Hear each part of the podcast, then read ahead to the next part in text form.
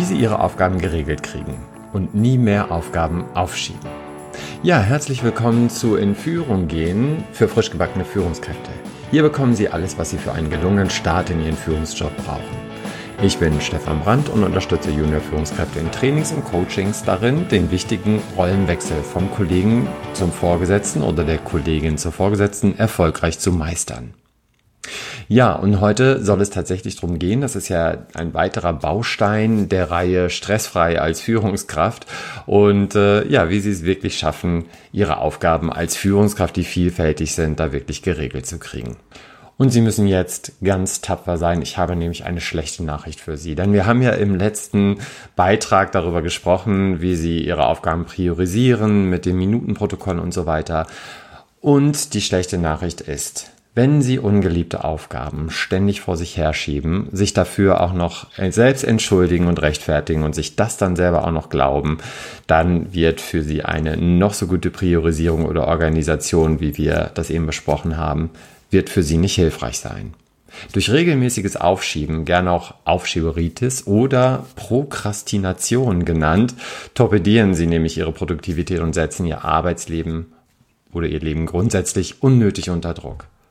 Prüfen Sie mal, ob irgendeiner der folgenden Situationen auf Sie zutrifft. Sie schieben Ihre Steuererklärung oder Reisekostenerstattung Tage oder Wochen lang vor sich her, obwohl sie in ein paar Minuten erledigt wäre. Sie lassen sich mit der Erstellung der Präsentation vor wichtigen Kunden bis zum allerletzten Moment Zeit. Sie warten mit der Vorbereitung auf Ihre Mitarbeitendengespräche, bis sich dann eine Erinnerungsmail aus dem Personalbereich oder von Ihrer Chefin oder Ihrem Chef meldet und bei Ihnen eintrudelt. Oder sie schaffen es nicht, ihr LinkedIn oder Xing-Profil zu aktualisieren und aufzuhübschen, auch wenn sie gerade verzweifelt auf der Suche nach einer neuen Herausforderung sind. Oder sie glauben, dass es nichts bringt, wenn sie nicht in der richtigen Stimmung sind, jetzt mit einer Aufgabe anzufangen, die schon lange wartet. Oder sie kümmern sich erst um die angenehmen Aufgaben, die ihnen kurzfristigen Erfolg oder weniger Anstrengung versprechen und schieben dadurch wichtige Aufgaben auf die lange Bank.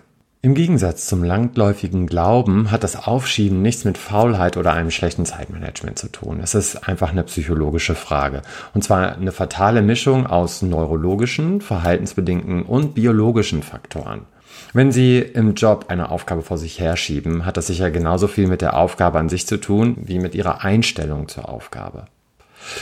Ja, erstmal gucken wir mal, was die, das Aufschieben mit der Aufgabe an sich zu tun hat. Also im Laufe eines Tages bearbeiten Sie sicher ganz unterschiedliche Aufgaben. Administrative Aufgaben wie Buchhaltung, Berichtswesen, Listenpflege und so weiter. Langweilig, sage ich Ihnen. Trotzdem müssen Sie ja diese Aufgaben machen. Andere Aufgaben wiederum sind sicher anregender und liegen Ihnen mehr. Sie könnten Stunden damit verbringen und merken gar nicht, wie die Zeit vergeht. Im Eisenhower-Prinzip, zu dem wir ja auch schon mal gesprochen haben, gibt es ja die Priorität B. Wichtige, aber nicht so dringende Aufgaben. Ich schätze mal, genau das sind die Aufgaben, die Sie ewig vor sich herschieben. Denn diese wichtigen Aufgaben sind meistens ziemlich komplex und nervig. Und viel wichtiger, sie bescheren Ihnen erst langfristig Erfolg. Dann aber richtig.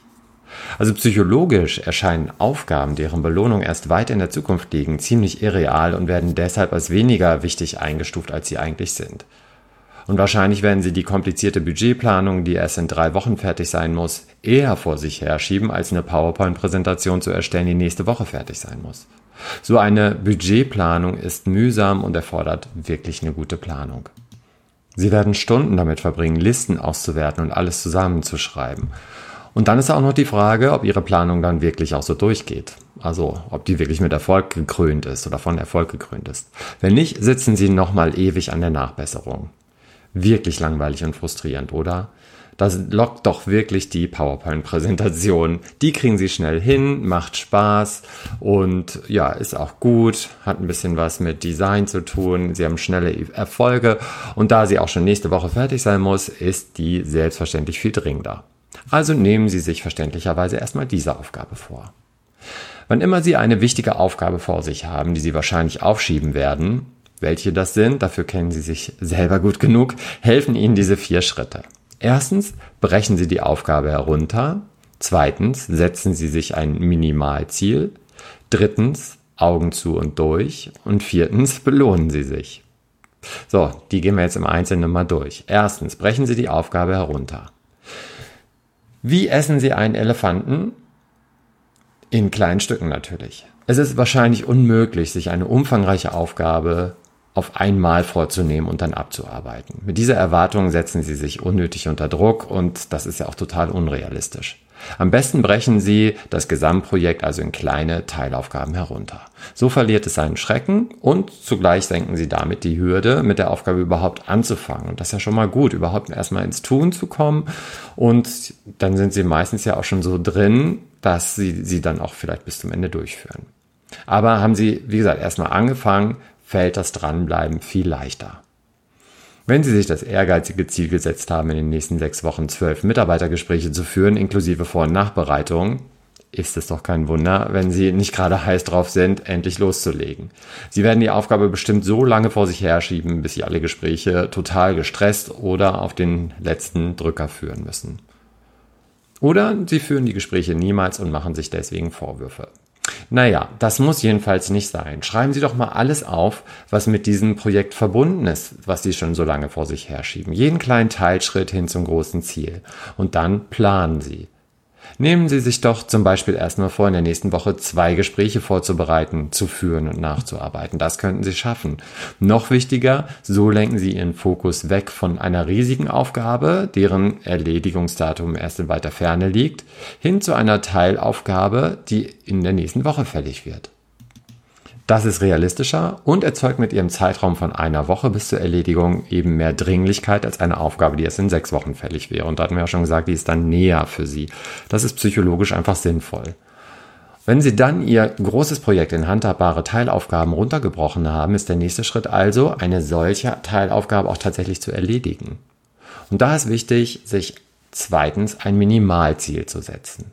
Also Minimalziel ist ein Ziel, das Sie eben, wie der Name schon sagt, mit minimalem Aufwand schnell erreichen können. Und sowas brauchen Sie jetzt. Wichtig ist, dass Ihr Minimalziel konkret, spezifisch und messbar formuliert ist. Beispielsweise ist das Ziel, ich bereite heute die Mitarbeitergespräche vor, einfach viel zu vage. Besser wäre, heute nehme ich mir 30 Minuten Zeit und bereite das Gespräch mit Frau Meier vor. So formuliert geben Sie Ihrem Ziel eine spezifische Richtung und Sie haben die nächsten Schritte klar vor Augen. Sie wissen, was Sie tun wollen und zum Feierabend steht fest, ob Sie Ihr Ziel erreicht haben oder nicht. Es geht darum, überhaupt erstmal was zum Abschluss zu bringen, wie klein die Aufgabe auch immer sein mag. Das ist immens wichtig, auch hier wieder psychologisch, denn das führt dazu, dass Sie bereits zu Beginn der Aufgabenerledigung Schwung und Motivation bekommen, die Gesamtaufgabe bis zum Ende durchzuführen. So, drittens, Augen zu und durch. Mark Twain hat mal sinngemäß gesagt, wenn Sie morgens als erstes einen Frosch essen, kann Ihnen der Rest des Tages nichts Schlimmes mehr passieren. Und so ein Frosch ist ja auch ihre Aufgabe. Jede wichtige Aufgabe besteht meistens aus Aspekten, die wir überhaupt nicht mögen und deshalb vor uns herschieben. Wenn ich eine Keynote vorbereite, mag ich es zum Beispiel überhaupt nicht, mich hinzusetzen und erstmal alle Daten zusammenzusuchen, die ich einbauen möchte. Das ist langweilig. Ich möchte eigentlich sofort mit der Erstellung loslegen mir macht das Spaß so mit PowerPoint und äh, Design und Farben und so. Das ist viel besser als jetzt langweilige Zahlen, Daten, Fakten zu strukturieren. Und deshalb ist die Wahrscheinlichkeit groß, dass ich diese Aufgabe bis auf den letzten Drücker vor mir herschiebe. Deshalb habe ich im Laufe der Zeit gelernt, diese Aufgabe zur Top-Prio zu machen, weil ich weiß, dass ich erst nach Beendigung dieser Aufgabe entspannt und locker am Rest der Aufgabe arbeiten kann, der mir dann ja Spaß macht. Wann immer Sie also ein wichtiges Projekt haben, das Sie auf Teilaufgaben runtergebrochen haben, identifizieren Sie die Aufgaben, die Ihnen am schwersten fallen. Und bei diesen werden Sie wahrscheinlich die meisten Entschuldigungen finden, warum Sie gar nicht erst damit anfangen sollten. So, und dann essen Sie den Frosch. Machen Sie also die ungeliebte Aufgabe zuerst. Wahrscheinlich müssen Sie sich dazu zwingen. Machen Sie es trotzdem, denn wenn Sie über diese unangenehme Aufgabe drüber sind, haben Sie eine riesige Hürde genommen. Und der Rest ist Hafengeburtstag, wie wir hier so schön in Hamburg sagen. Dann können Sie sich viertens belohnen. Kennen Sie das Marshmallow-Experiment? In den 60er Jahren machte ein amerikanischer Psychologe ein kleines Experiment mit Kindern. Ein fieses Experiment. Er wollte mehr lernen über Belohnungsaufschub und welche Rolle diese Fähigkeit im Leben eines Menschen spielt. Und er legte dann Kindern ein Marshmallow vor und sagte, hier hast du ein Marshmallow. Ich werde jetzt das Zimmer verlassen und komme in 20 Minuten zurück. Wenn du bis dahin wartest, bekommst du noch einen. Wenn du dein Marshmallow vorher isst, gibt's keinen weiteren. Dann ging er raus und die Kinder saßen da mit ihrer leckeren Süßigkeit. Tja, Sie können sich vorstellen, wie hart das war. Die Kinder haben es wirklich versucht, aber die meisten haben es nur wenige Minuten geschafft, der Versuchung zu widerstehen, bevor sie dann eben diese, diesen Marshmallow verspeist hatten. Tja, was zeigt das Experiment? Es zeigt, dass es uns Menschen meist schwerfällt, mit Aufgaben anzufangen, deren Belohnung erst in weiter Ferne liegt. Wir wollen den Marshmallow einfach sofort. Wenn Sie also eine schwierige Aufgabe vor Augen haben, die Sie erledigen wollen, machen Sie sich also am besten immer wieder den Nutzen klar, was Sie davon haben, wenn Sie die Aufgabe erledigen. Was sind die positiven Resultate am Ende? So halten Sie Ihre Motivation von Anfang an hoch, während Sie eine wichtige Aufgabe erledigen. Und belohnen Sie sich regelmäßig, sobald Sie eine der Teilaufgaben erledigt haben. Im Falle der Mitarbeitergespräche stellen Sie sich also irgendwas Schönes in Aussicht und beglücken sich damit, sobald Sie das Gespräch mit Frau Meier vorbereitet haben. Das kann ein kleiner Schnack mit einem Kollegen oder einer Kollegin sein, bis zu einem Kinobesuch am Wochenende. Aber natürlich, die Belohnung sollte schon im Verhältnis zum Aufwand stehen. Die sollten sich keinen einwöchigen Urlaub gönnen, nur weil sie ein Gespräch geführt haben. So, das waren jetzt mal die vier Tipps, Brechen Sie die Aufgabe runter, setzen Sie sich ein Minimalziel, Augen zu und durch und belohnen Sie sich. Da haben Sie jetzt einige Tipps kennengelernt, die Ihnen helfen, eine wichtige, aber nicht dringende Aufgabe wirklich abzuschließen. Jetzt lassen Sie uns doch noch mal kurz über Aufgaben sprechen, die nicht so wichtig sind, aber auch nicht so dringlich, die Sie aber trotzdem irgendwann machen müssen und die Sie nicht wie eine Prio D, wie im Eisenhower Prinzip in den Papierkorb wandern lassen können. Auch die schieben wir natürlich meist ewig vor uns her. Reisekostenerstattung, Ablage oder das Abheften von Belegen fallen wirklich gerne unter diese Kategorie. Wenn Sie keinen super verbindlichen Abgabetermin haben, können Sie diese Aufgaben bis in die nächste Woche schieben, in den nächsten Monat oder bis zum St. Nimmerleinstag. Das ist nicht weiter schlimm und hat keine größeren Konsequenzen. Vielleicht schieben Sie solche Aufgaben aber auch absichtlich zur Seite, damit Sie dringlichere und wichtigere Aufgaben bearbeiten können. Sie sollten sie aber trotzdem so schnell wie möglich bearbeiten, weil sie sonst einfach weiter in ihrem Kopf rumspuken und ihnen einfach zu viel wertvolle Gehirnkapazität rauben. Dazu ist es hilfreich, im Laufe des Tages kleine Zeiteinheiten genau für solche Fälle zu reservieren. 10 bis 15 Minuten sind nicht der Rede wert, aber sie reichen aus, um kleine, einfache Aufgaben wie die besprochene zu erledigen. Eine besondere Zielgruppe unter uns, die besonders gut darin sind, aufzuschieben, sind die Perfektionisten. Sie fühlen sich meist schnell überfordert und halten deswegen Abgabetermine oftmals nicht ein. Grund dafür ist so ihr innerer Zwang, was ich nicht perfekt machen kann, mache ich gar nicht. Das ist nicht gerade sehr produktiv. Perfektionisten definieren ihr Können und ihr Selbstwert über ihre Arbeitsleistung. Und deshalb üben sie ungeheuren Druck auf sich aus und verlangen Übermenschliches von sich. Und trotzdem hält gerade diese Einstellung Perfektionisten davon ab, ihre Arbeit geregelt zu bekommen. Denn der Anspruch, perfekt sein zu wollen, ist wie der Versuch, zum Horizont zu gelangen. Das können Sie ja mal ausprobieren. Wenn Sie selbst zum Perfektionismus neigen, machen Sie sich einfach klar, dass die Qualität Ihrer Arbeit natürlich nicht direkt mit Ihrem Wert als Mensch korreliert. Und außerdem braucht nicht jede Aufgabe mit der gleichen Qualität und Aufmerksamkeit bearbeitet zu werden. Da lässt ja schön das Pareto-Prinzip grüßen, was aussagt, dass Sie mit einer Investition von 20% der Zeit 80% des Ergebnisses kriegen. Wenn Sie es aber super perfekt machen wollen und 100% der, des Aufwandes reinstecken, dann kriegen Sie nur noch 20% des Ergebnisses. Ja, also das heißt, wenn ich eine Präsentation vorbereite und mir ja eben die Zahlen so einigermaßen zusammensuche und die einigermaßen aufhübsche, kann ich mich trotzdem vor eine Gruppe stellen und super erfolgreich eine Präsentation halten. Wenn diese Präsentation aber wirklich super perfekt sein muss, die neuesten Zahlen, die tollsten Bilder und so weiter, dann muss ich 100% Arbeit reinstecken, also noch 80% mehr Arbeit und Zeit reinstecken und habe ja einen minimalen Effekt am Ende, weil ja, Ne? Also vielleicht nochmal ein bisschen Applaus am Ende, aber sie wäre vorher ja auch schon gut gewesen. Na, das sagt jedenfalls das Pareto-Prinzip. So, wenn Sie also das nächste Mal an einer Aufgabe arbeiten, machen Sie sich klar, welches Qualitätsniveau angemessen wäre. Manchmal müssen es 100% sein, manchmal reichen aber auch nur 80%. Und dann brauchen Sie nur 20% der Zeit reinstecken. Denn darüber hinaus beruhigt der zusätzliche Einsatz zwar Ihren inneren Kritiker, aber zu Ihrem beruflichen Erfolg trägt es nicht wirklich bei.